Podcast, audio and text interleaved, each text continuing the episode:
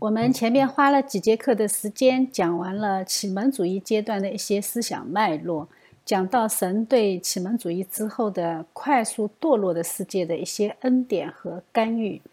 上一节课呢，我们讲了堕落的理性成为宇宙的审判官之后呢，神通过英美这两个国家保守了我们的基督教传统，继续带领神的子民在新时代进行信仰的探索。那神是通过什么方式来进行的呢？哎，那就是我们这个系列课程里面花了好几节课的篇幅来铺垫的、来介绍的加尔文主义。我们今天就来解读一下它和我们新世界新秩序的关系。我们以前讲过啊，加尔文主义，呃，其实这是后人给他的称呼啊。加尔文他本人没有创造什么主义，是他的那些追随者，是他的学生们在欧洲各地实践他的思想和理想的过程中被别人总结出来的。加尔文在日内瓦的主日学和牧师学校造就了一批又一批的信仰实践者。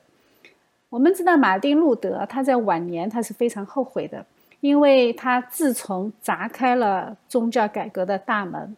他就再也关不上了。他引发的社会问题比他想要解决的还要多，特别是他说的一句话啊，说“人人皆祭司”，这个在德国激起了一股非常狂热的革命浪潮，给造反一个合理性和合法性。你都是祭司了，对吧？那我干什么都是替天行道了呀。那个时候的人对信仰的理解就是这么的简单啊，因为他们连字都不认识嘛，他们圣经都没看过，整个欧洲他们的文字启蒙都是靠圣经，所以他们理解圣经就只能到这个地步了啊。那人对信仰的理解，它是需要时间和历史来沉淀的，也需要圣灵的带领，否则他就是从一个极端走向另一个极端，这个是罪人的属性决定的啊。那加尔文呢，就是神派来解决这个问题的。当社会矛盾累积到一定程度的时候，加尔文就出生了。呃，他比路德要小二十多岁。他承担的使命就是怎么样将马丁路德们砸烂的旧世界重新建立新的秩序。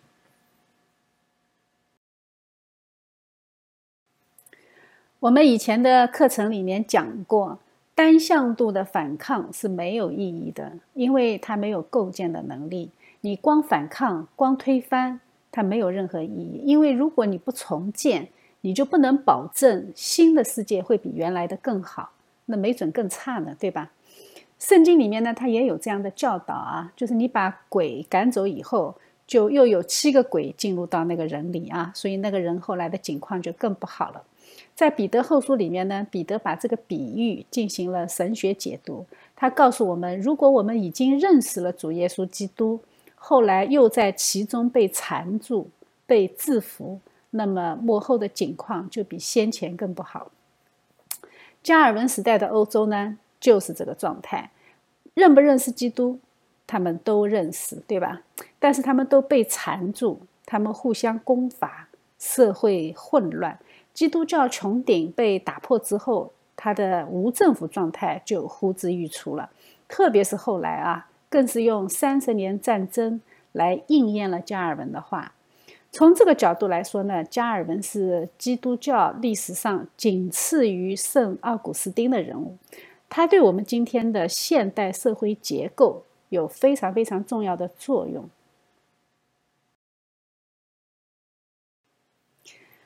所以啊，加尔文思考的问题是罗马天主教上千年以来一直在做的事情，就是如何用信仰来建立秩序。中世纪的世界秩序是天主教建立的啊，也是他们在维持的。那加尔文就考虑了教会在新时代他的职责是什么？加尔文是个法学家，他学的是法律啊，他又是神学家，所以他的神学是构建在他的。法学推论上的啊，所以他的思考就非常非常具有法理逻辑。我们知道最讲逻辑的两个领域是什么？一个是数学，一个是法律；一个是数理逻辑，一个是法理逻辑啊。那加尔文他要将上帝的恩典用看得见的方式来彰显在这个世界上，而不仅仅是在教会里。你不能关起门来整天骂天主教，整天祷告求神伸冤啊，这样不行。你要通过信仰去改变这个世界的规则。他有几个突破性的论述啊，他是围绕上帝恩典的工具化。他把上帝的恩典管道分为三个部分。他当然了，他说有很多很多上帝恩典的管道，但是主要有这三大部分。一个呢是教会。教会是由愿意委身的基督徒，愿意向世界传讲福音的基督徒组成的。它不是完美的基督徒的，呃，就不是圣徒，就是不是完全成圣的基督徒组成。它是愿意委身的基督徒。还有就是圣礼呀，那针对天主教的七大圣礼，我们知道重洗派是否定大部分呢？但是最早的时候啊，那个时候圣礼还要多啊，有四十几个、八十几个。听说啊，连握个手都是圣礼。那这个时候呢，加尔文他就进行了梳理啊，他认为只要用心灵的层面在为别人祷告，这个也是圣礼。为什么呢？因为你如果祷告的时候，你就在某一种奥秘里面和神连结，因为这里面有我们不能理解的神秘性啊。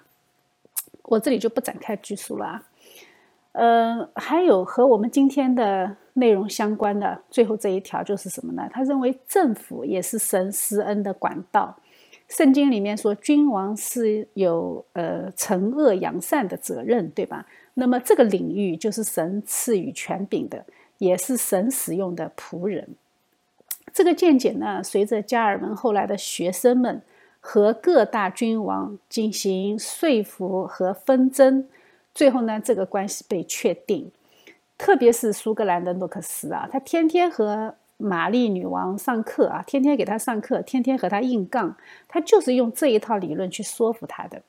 君王的职责，他是有他的神圣性在里面的啊，所以呢，政府也是神施恩的管道。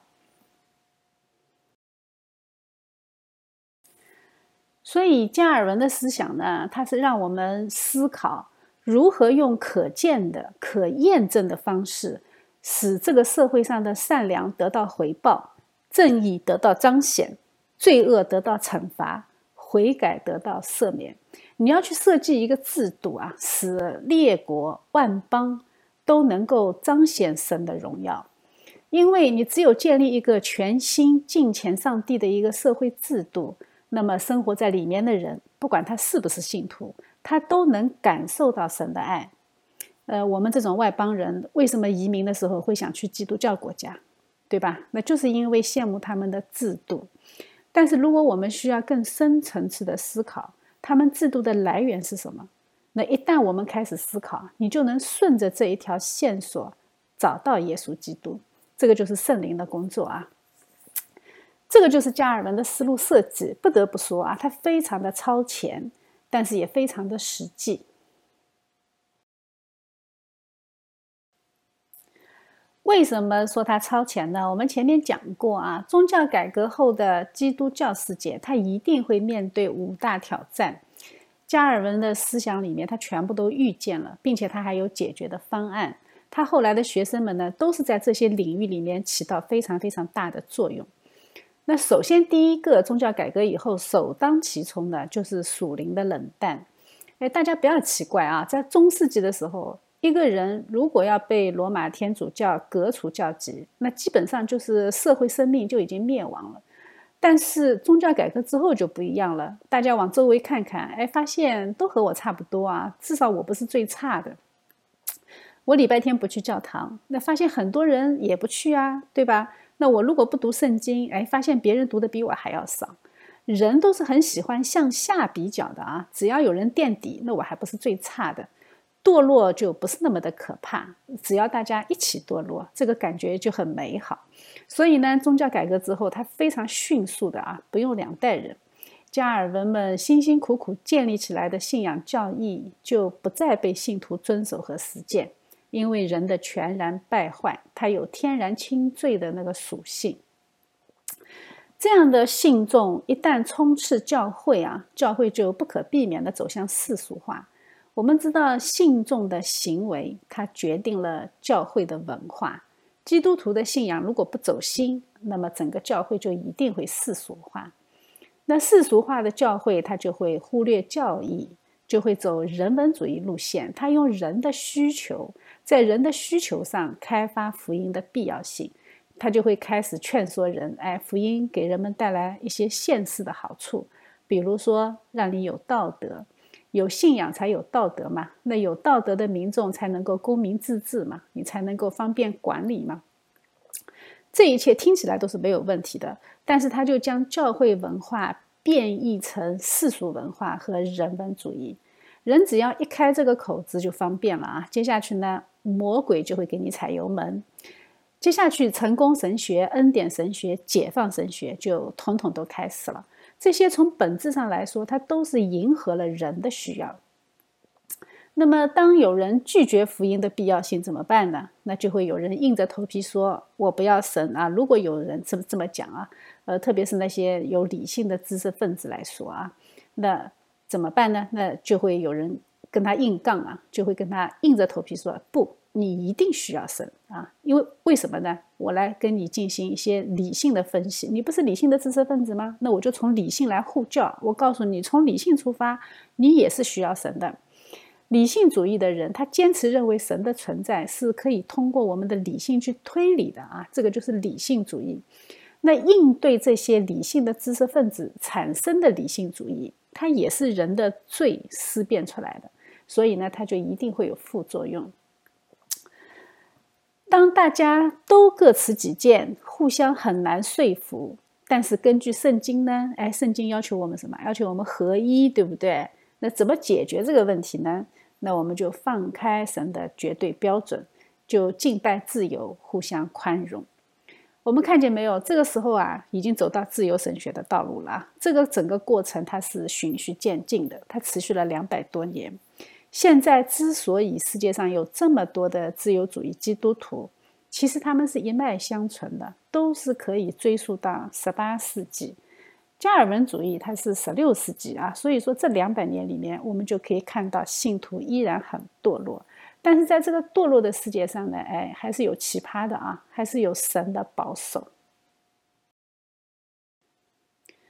神的保守呢，他就通过教会的回应。来做到这两件事情啊，它是双重的，它向外也向内啊。它向内呢是收敛，这个就产生了金钱主义；它向外呢进行拓展，就是通过奋心运动啊。这两种呢都是通过教会中的加尔文主义者来实现的。加尔文和他的那些学生们就直接面对这些社会状况。他们在英国啊，在圣公会系统里面呢，用清教徒运动去对抗世俗化，给科学和理性注入了金钱的内核，给社会各行各业啊，特别是政府，用圣职呼召给人的世俗工作赋予神学意义，它就使社会全面的圣洁化，用这个圣洁化来对抗后来蜂拥而来的自由主义，在这一点上，真的是英国的圣公会做得特别好。所以他们才会有光荣革命嘛，他们就没有走法国大革命的路线啊。法国是做的很糟糕的，所以后来他们就开启了切西瓜模式啊，那个大革命。后来的社会呢也极端的混乱，全欧洲都反对他啊。我们知道赫赫有名的反法同盟，连续的好几回啊，真的是各路人马统统都反他。做的最好的呢是美国，因为美国的建国理念。它和加尔文主义是分不开的。向内收敛的过程是通过英国的加尔文主义者清教徒来实现的。清教徒最早的倡导，呃，倡导的思想理念是来自于苏格兰的长老会啊，是洛克斯传统。他从内部啊，从圣公会的内部采取中庸的方式，在伊丽莎白时代啊，他循序渐进的改革，慢慢的修正天主教的错误。但是后来在查理一世被砍头之后呢，他又修正了激进主义的错误。最后呢，哎，各种势力的平衡，立下了宪政民主的根基。向外呢，他通过五月花号上面的清教徒，将加尔文主义带到了一块全新的土地上。后来呢，又通过北美的属灵大复兴，保守和完成了美国的独立。我们从历史书中啊，很容易用新教这个词来代表加尔文主义的清教徒。这个其实他无意中忽略了使徒的传承。我们要很小心啊！如果不认可。早期的教父和使徒传承，那么我们就有一个名字，叫做什么呢？叫做自由主义基督徒。新教它其实是一个非常笼统的词。我们既然在讲教会历史啊，我们就要把它做精确的细分。魔鬼是很恨加尔文主义的啊，为什么呢？我们知道魔鬼他特别恨真理啊。魔鬼对待加尔文主义，他通常有三种方式。第一种呢，就是忽视，忽视加尔文主义在现代社会构建中所做的贡献。他的目的呢，是要我们不要去关注他做事的原则，因为呢，因为他是正确的，只有正确的才是魔鬼害怕的。魔鬼不希望我们了解他、学习他。第二种呢，就是抹黑啊，我们可以听到很多抹黑加尔文主义的话。我就不举例了啊，最大的抹黑就是关于预定论的抹黑。第三种方式呢，就是篡改，他给加尔文主义加一个新的名字啊，加一个新字，叫做新加尔文主义。其实你仔细去看啊，它和加尔文主义其实一毛钱关系都没有啊。我们应该这样讲，他其实偷偷的篡改了加尔文主义很多的核心内容，他以此为突破口来抹黑真正的加尔文主义者。这个就像明明是暴政独裁，但是却给自己取一个名字叫做人民共和啊，道理是一样的啊，同样的配方，一样的套路，它都是来自于魔魔鬼啊，都是来自于那个老骗子的把戏。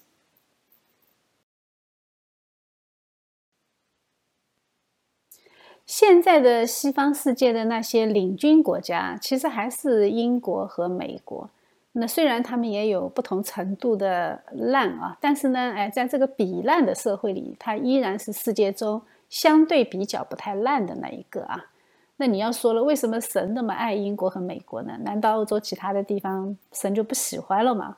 我们这么问呢，其实还是以人为本啊。我们不要忘记神的主权，也不要忘记人的责任。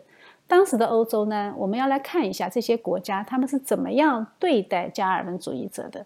我们如果看到他们的态度，我们就会发现神是绝对公义的。在西班牙啊，西班牙根本就没有机会进行新教改革，更不用谈什么加尔文主义，对吧？那在接下去就是西班牙的王位继承战。打了好多年啊，后来呢，他们被法国的波旁王朝统治。在法国呢，哎，法国那个时候实在太强大了啊！从波旁王朝的第一任君主开始，到路易十四这位太阳王，他们是长期打压和屠杀加尔文主义者，就是胡格诺派啊。所以他们呢，就导致了法国中产的大量流失。所以加尔文主义在法国是没有什么影响力的啊，都被他们杀光了嘛，都没有杀光的也都跑了。在神圣罗马帝国境内呢，因为有一个奥斯堡合约的限制，只有天主教和新义宗是合法的，加尔文派呢是非常非常小众的，他站不住脚跟，他要一直到三十年战争以后才合法，对吧？但是呢，因为帝国的境内有二百二十四个小邦国。各自随着自己的领主信仰，就是那个国王信什么你信什么，领主信什么你信什么。所以加尔文主义者其实并不多，他也没有什么影响力。那俄国就更加不用说了啊，他根本就没有参与宗教改革，他是东正教嘛。在彼得大帝的统治下，他们才开始融入欧洲。从他们的历史上看，早期他们和蒙古的联系更多一些，欧化是很晚的事情啊。所以呢，被新教影响几乎没有可能。所以在欧洲的版图上，只有英国是一个例外。它不断的被加尔文主义影响，也不断的被他们敲打。为什么呢？因为在中庸的伊丽莎白去世之后，他们和一个非常硬核的加尔文主义国家，就是苏格兰，他们实现了共主联邦。就是两个国家它是一个国王了，对吧？那于是呢，英国就被苏格兰的清教徒带领，就不断的被动的接受神的管教。在这种信仰力量的拉锯战当中，一波又一波的加尔文主义者被逼迫，所以他们不得不逃往美洲。所以呢，放眼望去，这个时候加尔文主义者只有苏格兰和英格兰和北美洲。我们这样理解就很很清楚了啊。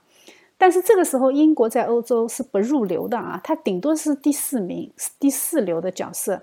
最强大的那个时候是西班牙，其次是法国。然后是德意志啊，神圣罗马帝国，英国排老四。那美国呢？美国在欧洲的眼里呢，那个是神经病的乐园啊，去的都是在欧洲混不下去的极端的清教徒分子。我们看过那个美剧《唐顿庄园》啊，他那个太太就是美国人。呃，在欧洲社会啊，对美国的有钱人是看不起的，那个是深入骨髓的鄙视啊，一直要到二次世界大战以后。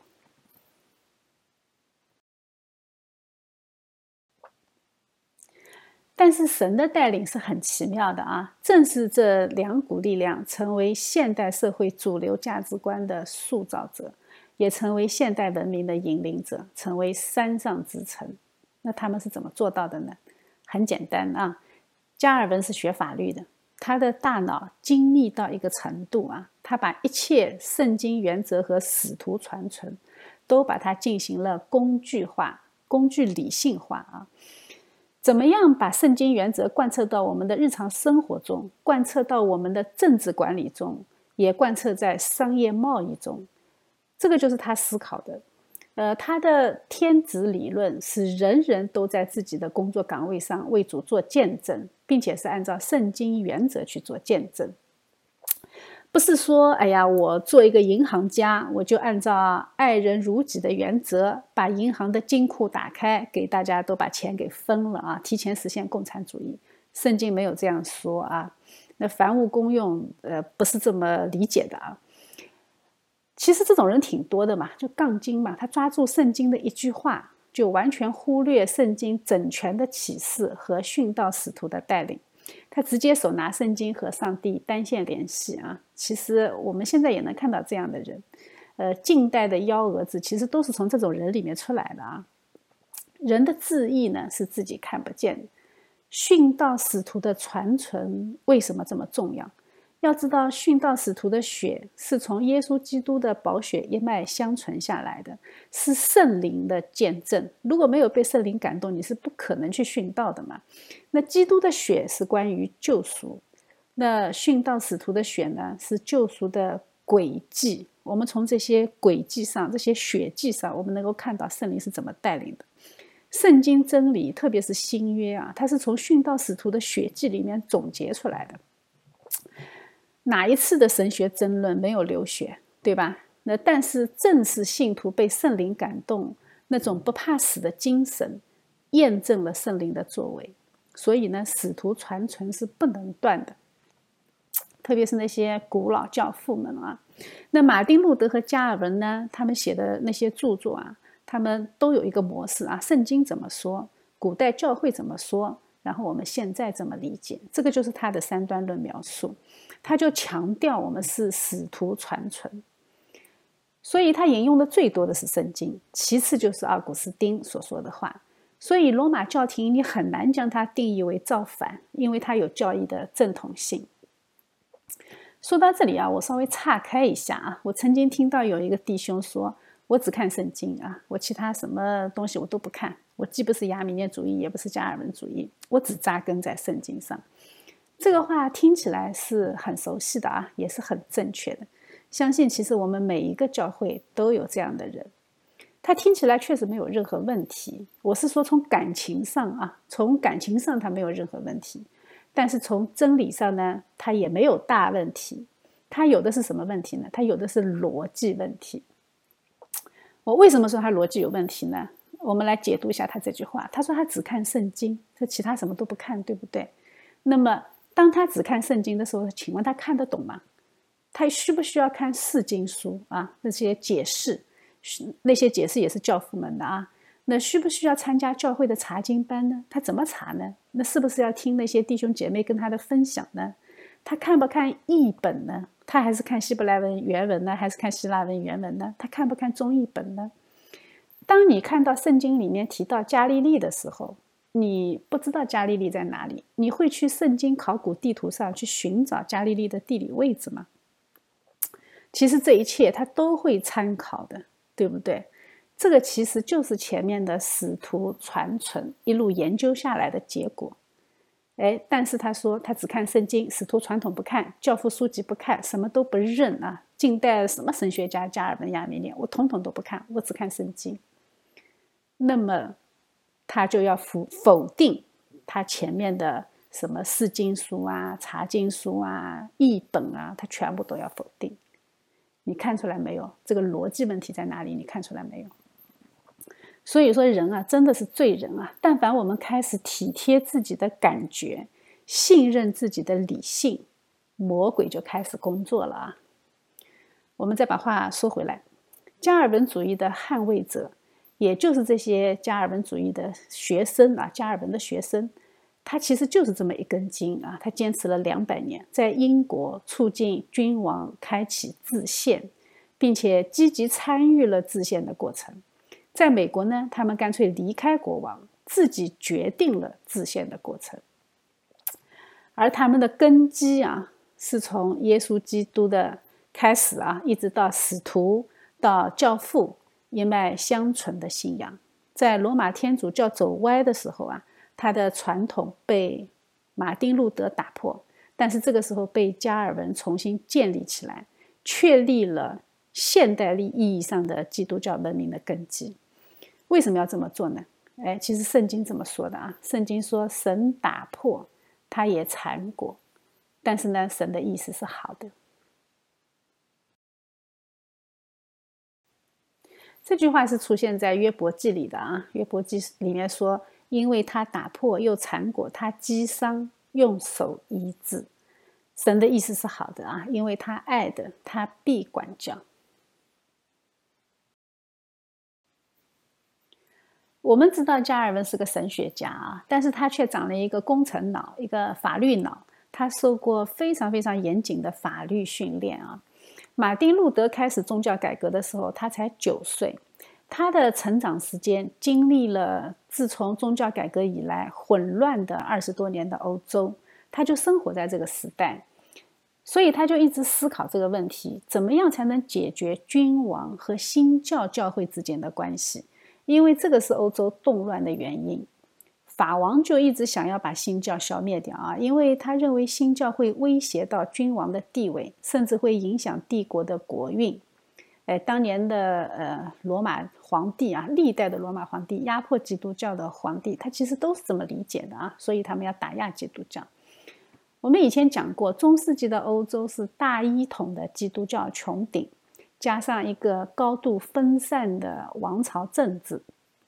基督教呢是连接他们的纽带，那如果这个穹顶一旦被打破，那么就有太多的历史遗留问题你不能解决。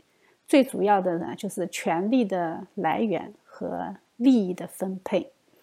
君王的权力本来是教皇给的，对吧？他们互相戴帽子嘛。那皇帝被革除教籍，百姓就不用再对君王效忠。但是现在呢？现在情况不一样了啊！现在不需要了嘛，因为大家都因信成义，百姓可以不听教皇，那么百姓也可以不认君王，这个是一脉相承的啊。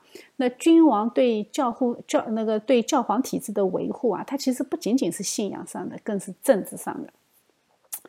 这样你就能理解法王为什么这么呃这么维护呃，他其实不是维护天主教，他其实是为了自己的利益。站在天主教这一边去压迫新教，所以加尔文他就要思考这个问题。他是学法律的啊，所以他要从法律的层面系统的梳理基督教神学系统里面关于法的来源。他包括查士丁尼法典啊，他从那个神学的角度啊，他来论述基督信仰在政治实践方面的应用，特别是怎么处理和君王之间的关系。所以他写的这本《基督教要义书》的第一页序啊序言里面，他就是写给法王、弗朗索瓦一世的一封劝诫信。他这一生啊，他写了两万多封书信，他指导各个地方的学生和君王怎么处理教会和政府之间的关关系啊。我们可以去看一下他的写作量，你会很惊讶的啊。那个你感觉到他这短暂的不到五十五岁的一生，他好像连睡觉都在写字。他写《基督教要义》的时候才二十多岁啊。这本书呢，其实是写给全天下所有的君王。并且也预言了在新时代下君王的命运。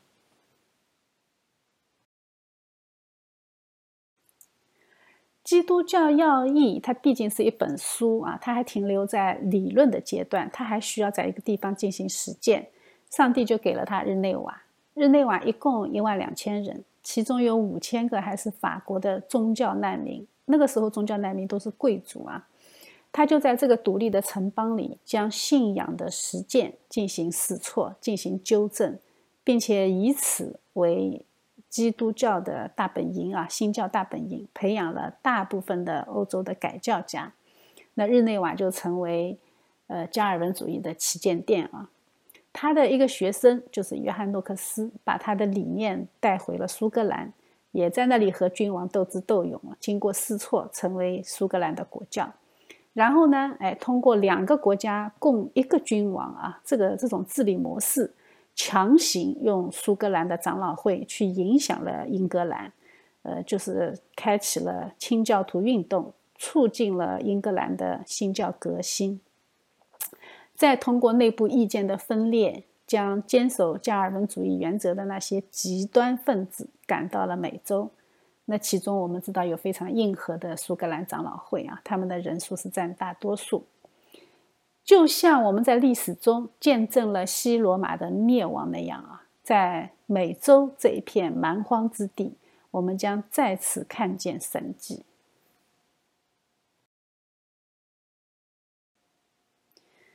就是顺着这一条路径啊，宗教改革经过马丁路德的呐喊，加尔文的沉思。诺克斯的实践和五月花号的漂泊，走完了从理论设计到政治改革，再到试错验证，最后走下国家实践整个过程呢。而老欧洲这个时候呢，我们知道法国呢在干嘛？在莺歌燕舞啊，它的王朝极盛。德国呢，德国它的政治很分散，但是它思想很丰富。西班牙呢，在抢王位啊，他在对外进行殖民扩张，对内在抢王位。而这个时候，英美啊，他们真的是默默无闻，他们在干一件什么事呢？干一件大事啊！他们在建立新秩序。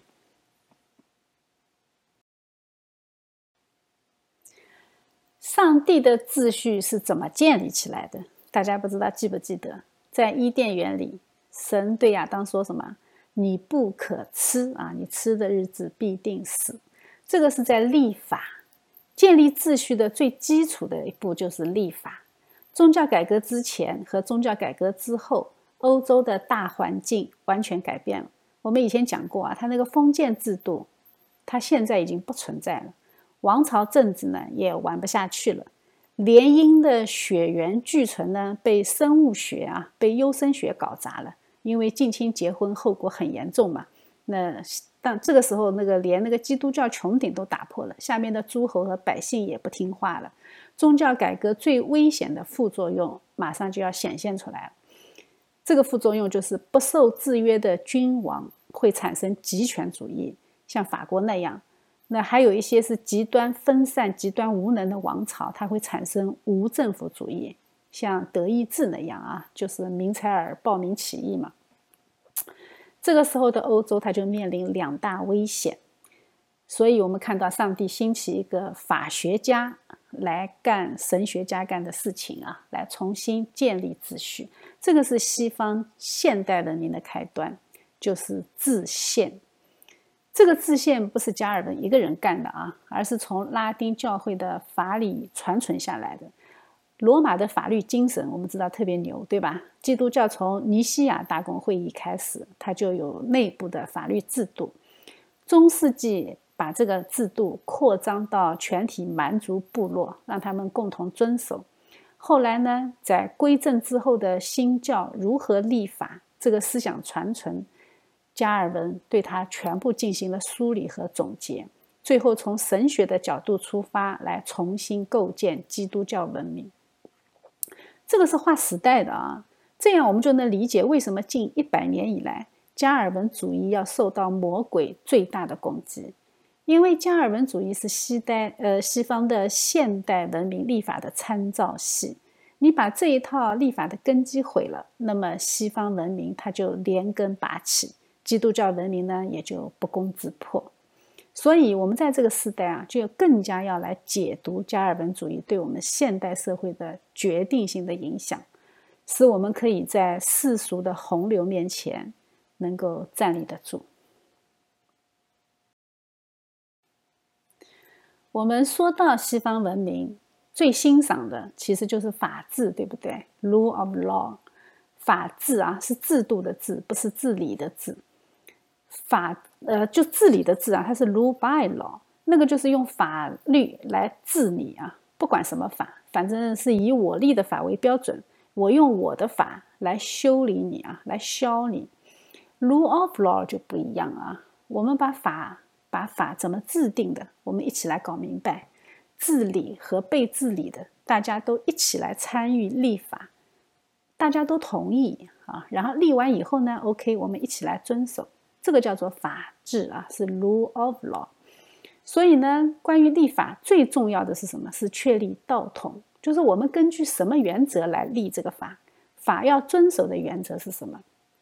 加尔文就提出来是圣经啊。按照圣经原则立法，这个是道统。道统是解决合法性来源的问题，对吧？那么基督教立法的来源是神的启示，是神启示的自然法。那然后呢？然后就解决法统的问题。那法统呢就很简单了，那就是从犹太、基督教以后历代的使徒教父的传承，这个是法统。我们不是建立一个新的宗教，也不是建立一个新的帝国。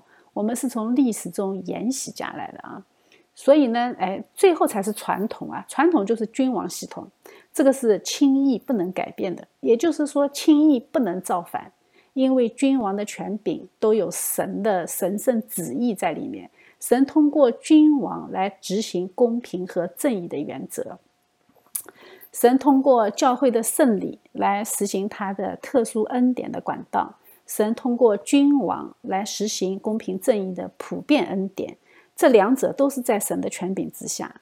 这个是加尔文设计这个法治系统的神学根基。加尔文主义在英格兰啊，这个历史呢我们讲过了啊。呃，大家拉锯战啊，来来回回拉了一百多年，从亨利八世一直拉到爱德华六世，再到血腥玛丽。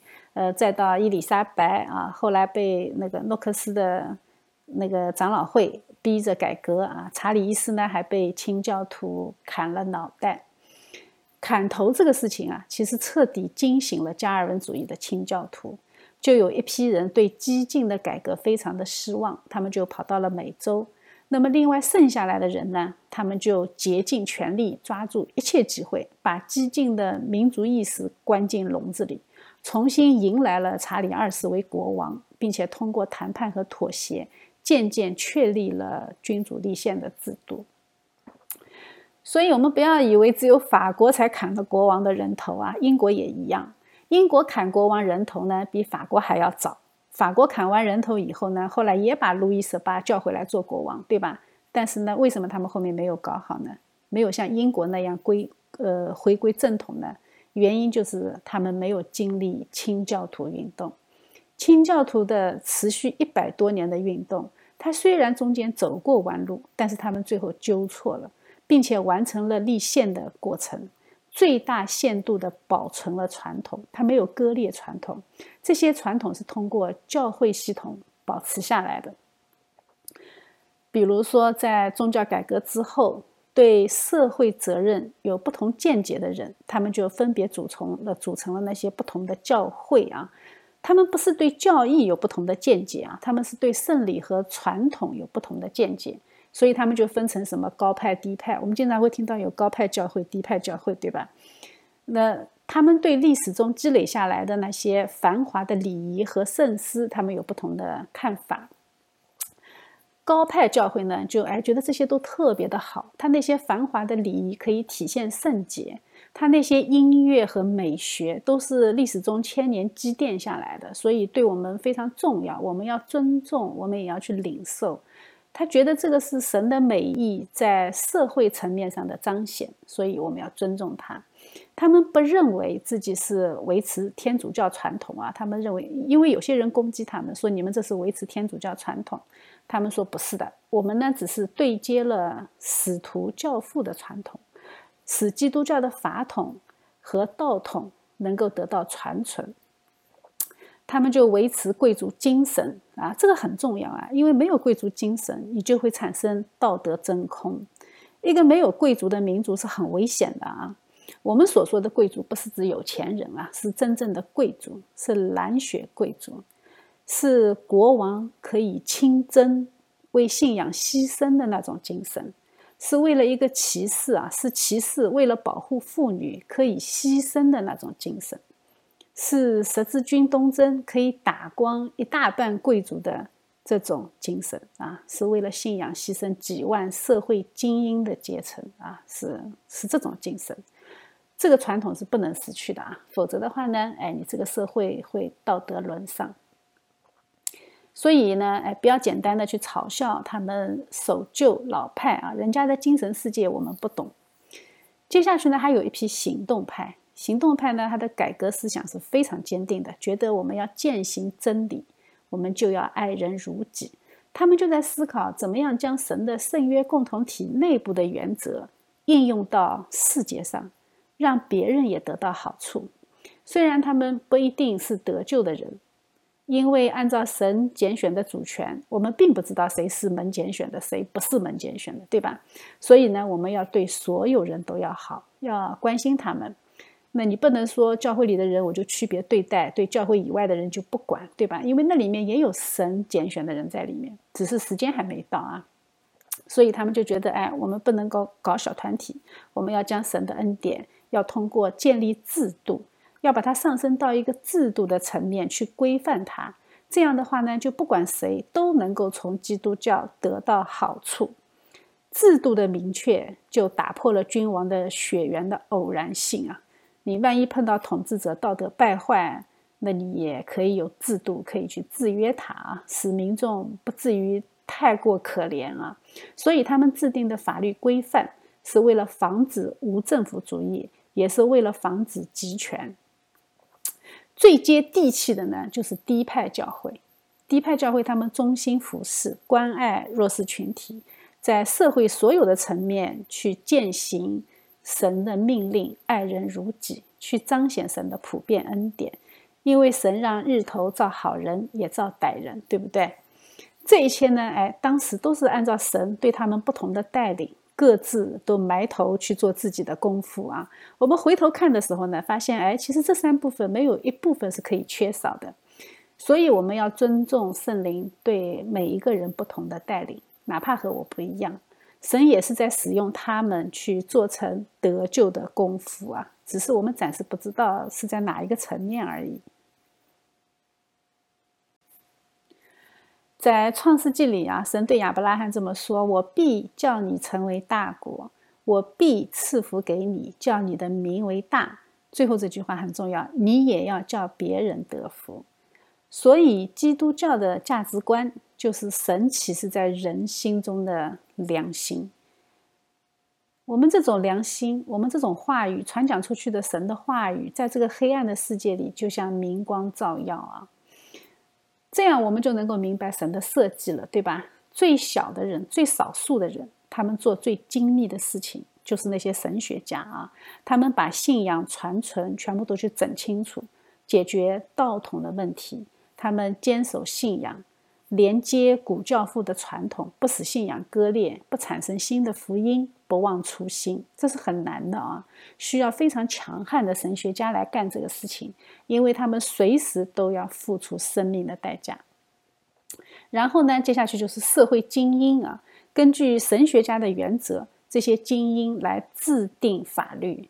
你自己的信仰好，只能让你周围的朋友和亲戚享福，对吧？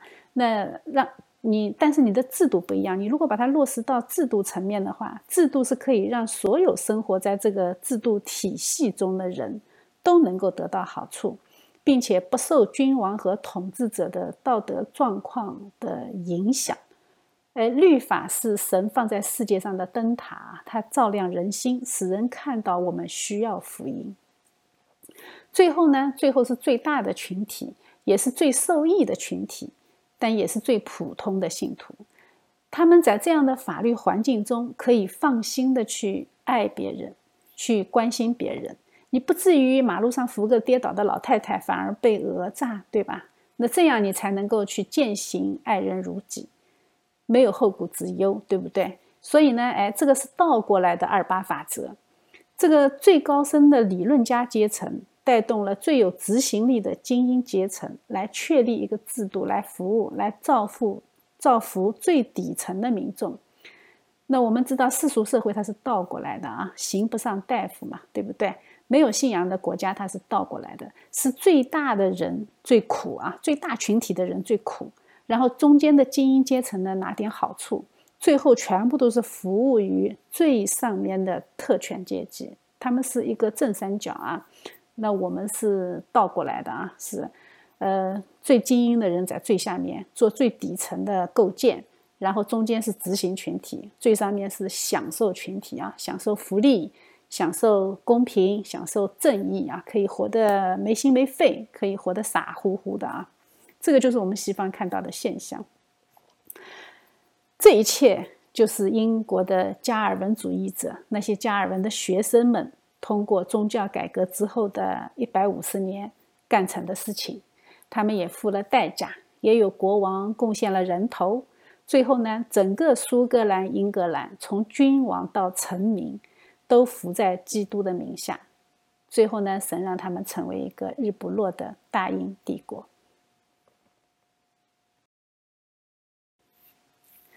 我们再来看看美国啊，加尔文主义者是怎么样在北美践行新世界秩序？还是一样，他们通过立法。在詹姆斯一世登基之后呢，清教徒就被逼迫了啊，他们就逃到了荷兰。那荷兰当时是什么情况？大家还记不记得？荷兰是宗教宽容，对吧？那宗教宽容，其实清教徒是很害怕的啊，他们不喜欢宗教宽容，他们就预感到啊，如果说宗教宽容的话，不用两代人，魔鬼就会得着我们的下一代，所以他们就跑了啊，他们买张船票去了美洲，他们要完全按照圣经的原则来建立他们的社呃整个社区，来践行他们的信仰。关于五月花号的过程，我们就不说了啊。这个故事太耳熟能详了，里面也充满着神迹奇事，也充满着艰辛和苦难。在公元的一六二零年九月份啊，这一艘船就出海了，带了一百零二名英国的清教徒，有一个牧师啊，他们就离开了英国的港口，驶向遥远的彼岸。在十一月十一号啊，在海上漂了六十六天，他们就到达了北美大陆。他们本来的目的是哈德逊河口啊，但是后来因为海上刮了大风，就吹偏了啊，他们就错过了预定的目的地。结果最后在那个另外一个地方啊，在没有在那个英国的那个殖民区登陆啊，这个也是神的旨意，因为你只有在这个殖民区以外的地方，你才可以进行自治啊，这个也是一个当时是一个法律的规定，所以呢，哎，他们就。真的是很准确的找到了这个缺口啊，就登陆在这一片土地上。他们首先登上了一块大礁石啊，欢呼新生命的开始。后来呢，哎，美国人就把他们当作是开拓美利坚的先驱。上岸之前呢，船上的四十一名成年男子讨论如何管理未来的新世界。他们依靠什么？是依靠领袖的权威，还是军队的威力，还是国王的恩赐？他们要将这些问题弄清楚以后才能上岸。结果呢，他们就经过讨论，最后呢，他们建立一个大家都能够普遍受到约束的自治团体。他们决定要共同签署一份公约。呃，这份公约是写在羊皮纸上的，很粗糙，但是它却后世非常非常重要。它是新大陆移民的第一份政治性契约，就是后来把它叫做《五月花号公约》。这一份公约它重要在什么地方呢？重要在它解决了道统、法统和传统的问题。四十一个清教徒这些成年男子签署的这一份文件，因为那个时候妇女还没有政治权利啊。那在一九九一年的世界年鉴啊，在这本书里面评价这个公约呢，是说它自动同意管理自己的一个协议，是美国的第一套成人法，所以呢，也把它叫做是美国的出生证。所以这些人呢，他就理所当然的成为普利茅斯殖民地的第一批有选举权的自由人。这一批人其实他们真的，呃，六个月之内死掉了一半啊。那剩下的一半呢，就其实只有二十个人了。那个时候他们就成为殖民地的政治核心成员。他们就每年开会啊，通过一些法律，后来又选举了总督和总督助理，并且在一六三六年通过了统一基本法。就是对殖民地的政治结构和居民权利做了一些文字上的规定。在一六三九年以后啊，殖民地代表大会就变成了殖民地的议会。那个时候呢，非教会成员的自由人也可以被选进议会了，也可以去参参与那个律法的一些建议。加尔文的设计啊，它的普遍恩典的管道，我们看到这个时候就已经建立起来了。它使信仰共同体以外的人也能够看到神公义的彰显。美国的历史从此开始进入一个灯塔国的塑造阶段。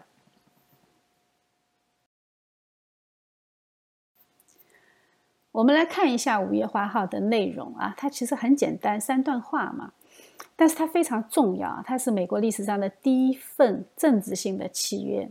你不要看它粗糙啊，写在羊皮纸上，它的精神内核一点也不粗糙。它是美国历史上的第一个政治性的契约，内容很简单，但是它在政治思想史上占有非常重要的地位，因为它预示了民主政治的许多理念。这个理念其实我们是挺陌生的。我们看一下它的内容啊，三段话。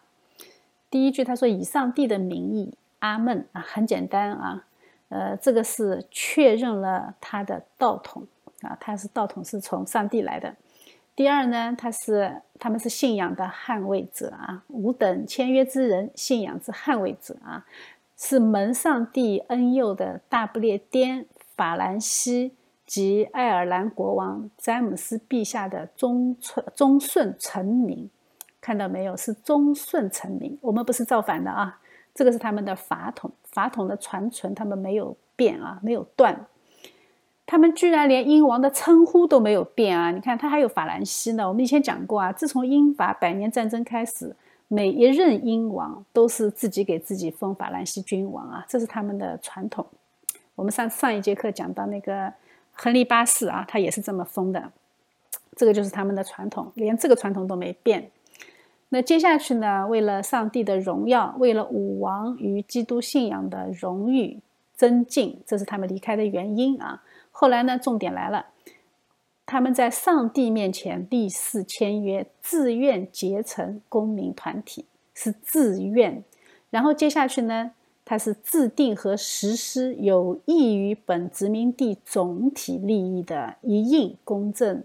和平等法律法规条例宪章等等，看见没有？他们不仅签约，他们还要共同参与制定规则。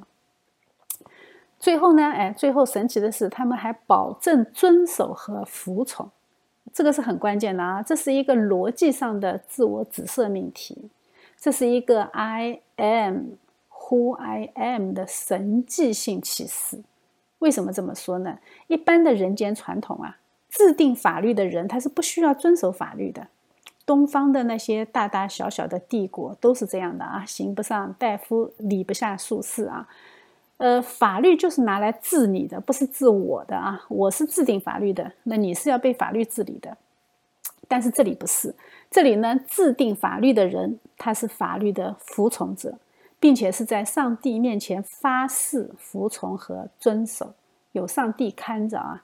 这个是人类历史上的突破，也就是说，从此基督教传统从中世纪的君王和教权之间的张力就开始改变了，没有君王给的律法了，也没有教皇的条条例例了，对吧？所有的规定都是你自己定的，然后你自己要遵守，你不遵守呢，由上帝惩罚你。这个是法律精神的一大突破，在法学上它绝对是创新啊！统治合法性的来源是公民给的。而公民呢？这些公民是上帝的子民，是按照上帝的形象造的人。人民呢，就可以通过自己的公义，就是公共意见啊，可以决定集体行动，以自治的方式管理自己的生活。你如果行使统治呢，你就必须要经过民众的同意。呃，三个代表嘛，呃，就是我如果让你代表我，你就必须得让我同意。人民呢，就可以通过公共议题的契约来建立秩序，而不是由人民之上的那些所谓的权威来强加给我。这个呢，它就标志着一种全新的理念，就是政府需要被统治者的同意，它才可以实行统治。这个原则很重要的啊。你要知道，那个时候啊，他是经历了他那个时代，我们要理解啊，他那个时代不是我们现代这个理呃时代，他那个时代是经历了一千五百年王权和神权并行统治的时代，所以呢，哎，五月花公约是划时代的啊，你就能够看出加尔文清教徒们他是更注重的是政治实体的运作，这个就是日内瓦精神，它所体现出来的依法管理。民众自治这个理念是直接来源于日内瓦，它最后成为许多居民点和后来殖民地纷纷效仿的模式啊！这个对独立宣言和美国的宪法都产生巨大的影响，所以他们被称为是美国精神的先驱。看出来没有？这个法律完不完美？它看起来好像是逻辑闭环了，对吧？已经很完美了，对不对？I am who I am 了，对不对？但是呢，还是有硬伤的。这个硬伤是什么呢？就是如果加入共同体的人，他不再是基督徒了，他们怎么处理这个问题？美呃，美国从五月花号公约走到这个硬伤开始出现端倪，花了四百年。哎，接下去会怎么走，我们不知道啊。我们也要为他们祷告。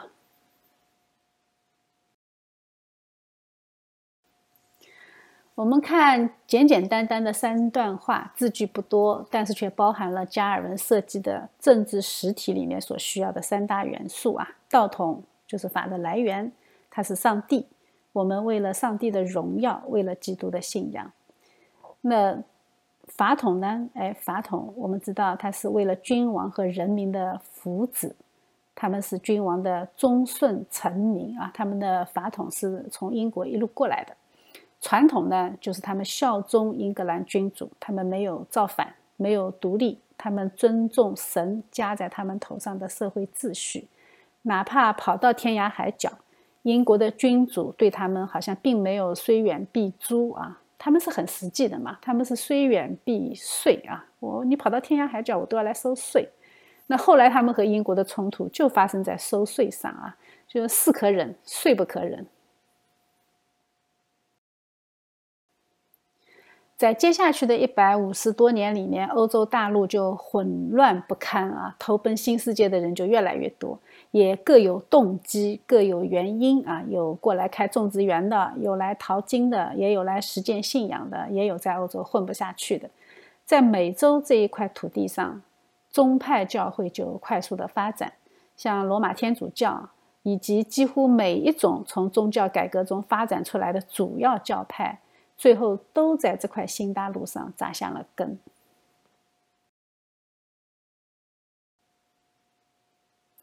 而这些人啊，有三分之二是加尔文主义者啊。现在当然不是了，现在是亚米念主义者占大多数。我们以前分析过亚米念主义者啊，按照他们在神学逻辑的走向，他们是必然会走向道德主义的左派，这是无法避免的啊。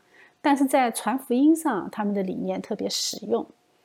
亚米念主义呢，可以帮助大家建立一个敬虔的小团契，在教会里面，在家庭里，在朋友圈里啊，大家努力，大家敬虔。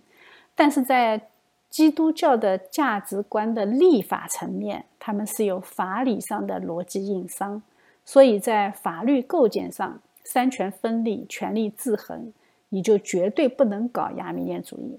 人如果没有全然败坏，你干嘛要三权分立？你干嘛要制衡权力？对吧？这个是他们在法理上无法解释的。但是不要紧啊，毕竟这个世界上不是人人都是法学家。立法的阶段已经完成了，感谢主啊！那个阶段神兴起的清教徒来完成这个使命，使今天呢我们能够受益其中。但是我们也要记住啊，当美国的法律底线，也就是国会啊立法机构或者大法官，这个是法律的底线；还有呢是地方的司法机构，这是法律的执行机构。如果当这些部门，全部被亚米念主义占领的时候，那么这个世界越来越向左，越来越疯狂，就一点都不奇怪。所以，我们还是要把加尔文主义要拿出来，在立法、在制宪这个层面上来解读一下，来帮助我们的信徒。如果大家以后有机会，如果我们在任何的政府领域里工作，有这样的机会，我们就一定要参与到法的制定和维护上去。我们一定要坚守纯正的加尔文主义，因为这个是神恩典的管道。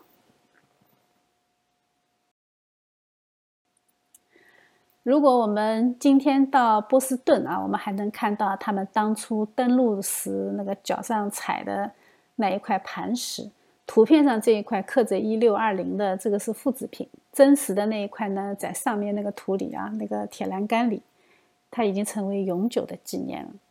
据说当时他们登陆的时候是按照欧洲航海的传统啊，要站在他们发现的第一块礁石上，要欢呼新生命的开始。这个仪式感还是要有的。他们的新生活确实开始了，在上帝的带领下，在基督的信仰中，他们从犹太基督传承中，在马丁路德的宗教理念，在加尔文的政治实践中。他们开始了全新的信仰生活。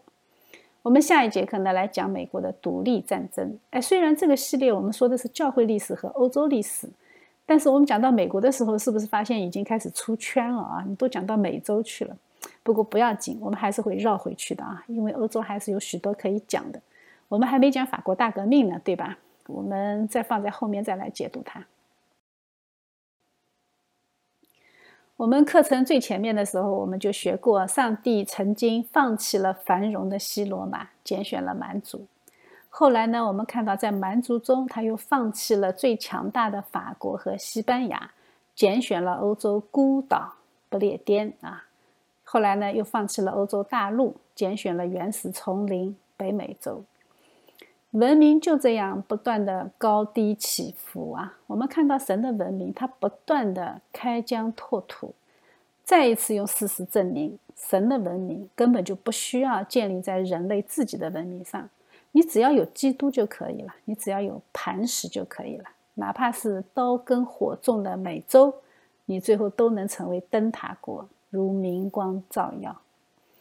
加尔文主义的清教徒在欧洲的贵族和国王眼里都是一批不入流的啊，虽然可能很有钱，很多都是精英贵族，但是因为信仰的缘故，在主流社会几乎都是混不下去的极端加尔文主义。这一切呢，一直要到二战结束以后，傲慢的欧洲才幡然醒悟，啊，原来他们走的道路才是对的啊，原来这些极端的加尔文主义者他们才是对的。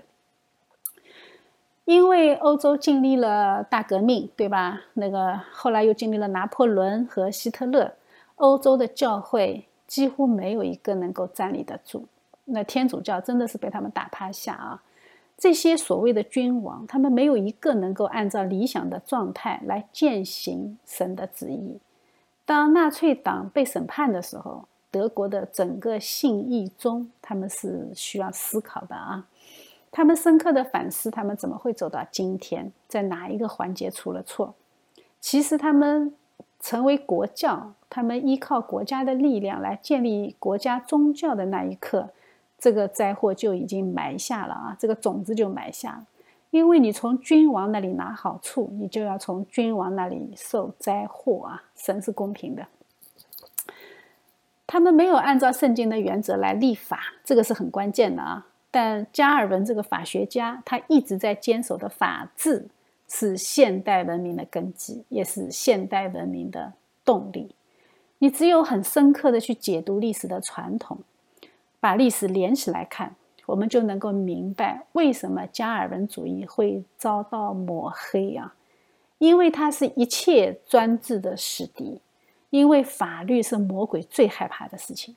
魔鬼不服从神的律法，对不对？魔鬼是反抗者，他反抗的是神。神的律法像照妖镜一样，照出一切牛鬼蛇神啊！让他们无所逃遁。美国这些加尔文主义的后人，在二战之后啊，用马歇尔计划告诉这些老牌的欧洲大国，他们的祖先为什么要背井离乡，为什么要践行信仰，几乎到了极端的地步。加尔文主义的继存者在离开欧洲的那一刻，他们的行动就预言了未来欧洲的命运。但是今天的美国怎么样呢？这些清教徒的后代对得起他们的祖先吗？我们为什么要仔细的解读这一段历史？其实就是想告诉大家，当美国的立法者开始背离加尔文主义的时候，那么三权分立、权力制衡的机制就失效了。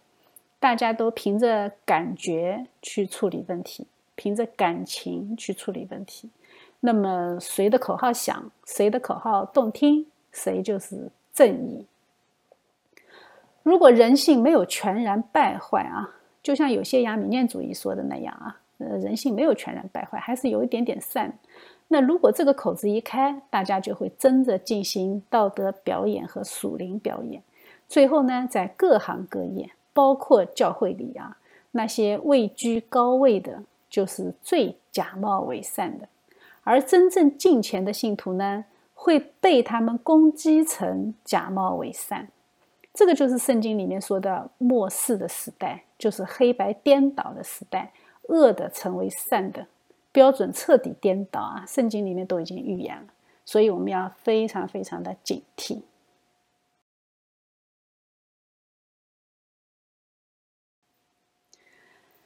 看看美洲啊，我们就能理解神为什么没有拣选所谓的四大文明古国。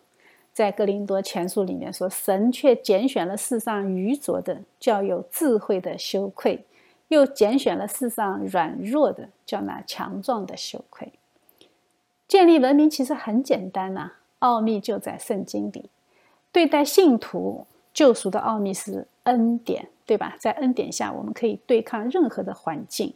任何的极端气候，哪怕是在很穷困的中世纪，哪怕放弃文明的欧洲来到这一块不毛之地，摩西凿的那一块石板到底是什么材料根本不重要，重要的是上面写的字，重要的是神的话。对待外邦人呢，我们要按照神的旨意制定律法，保证他们的权利也不要受到侵害，不要受到君王意志的影响。因为君王的意志是非常不确定的，我们不能万一皇帝不高兴了，就把这些人往死里整。呃，这个在有法律的、有律法的社会体制下，我们要让所有人都在神的普遍恩典之中。只有在这样的环境中，我们才能够等待神的子民靠着圣灵将福音传进他的心里。这个就是基督徒在伊甸园里。也就是亚当从神那里来领受的使命啊！神给亚当什么使命？管理全地，治理这地，对不对？怎么管理呢？用律法，用恩典，这就是旧约和新约的奥秘啊！人类想要和平，律法是必不可少的；人神之间想要和平，那么恩典是必不可少的。这个就是十字架的奥秘。纵向的啊，是恩典，是圣约，是爱，是赦免，是神通过基督赐给我们的。那横向的呢，是律法，是公平，是制度，是人和人之间的盟约，是人和人之间的约定。这个呢，是神通过圣经赐给我们的。既宣讲律法，也要宣告恩典，这个才是我们传福音的时候需要。重视的，这个是整全的福音。我们要讲整全的福音，我们不要偏重恩典，只讲好听的话，悦人的耳朵啊，这是不对的。所以呢，我们整全的福音才是我们的信仰。我们需要在神面前归正啊，求神怜悯我们。